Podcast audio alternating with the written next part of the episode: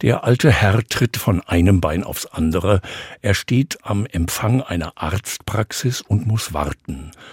Zunächst ist nicht erkennbar, worauf er genau warten muss, ein paar Tage vor Weihnachten, kurz vor Feierabend.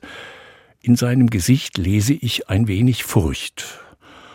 Aber vielleicht bilde ich mir das nur ein, weil ich mich selber gerade ein wenig fürchte vor Krankheit. Ich stehe in einem gewissen Abstand zu ihm und sehe den alten Herrn von der Seite.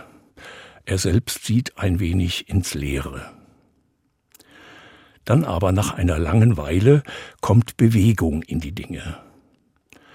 Der alte Herr wird mit seinem Namen aufgerufen, geht noch einen weiteren Schritt zur Dame am Empfang und wird dann laut angesprochen, die Frau sagt zu ihm, Sie müssen mit diesem Rezept hier in die Apotheke gehen, da bekommen Sie das Mittel.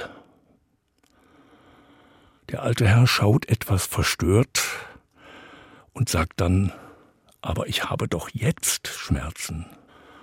Nun wandert die Verstörung auf die andere Seite des Empfangs. Die Dame schaut unsicher, offenbar gibt es die Vorschrift, dass in der Praxis keine Medikamente ausgegeben werden. Die Dame schaut nach links und nach rechts, ob sie wohl jemand beobachtet, dann greift sie in eine Schublade, und gibt dem alten Herrn sozusagen unter der Hand einige Tabletten.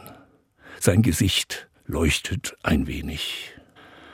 So geht Liebe, die Gott froh macht, denke ich.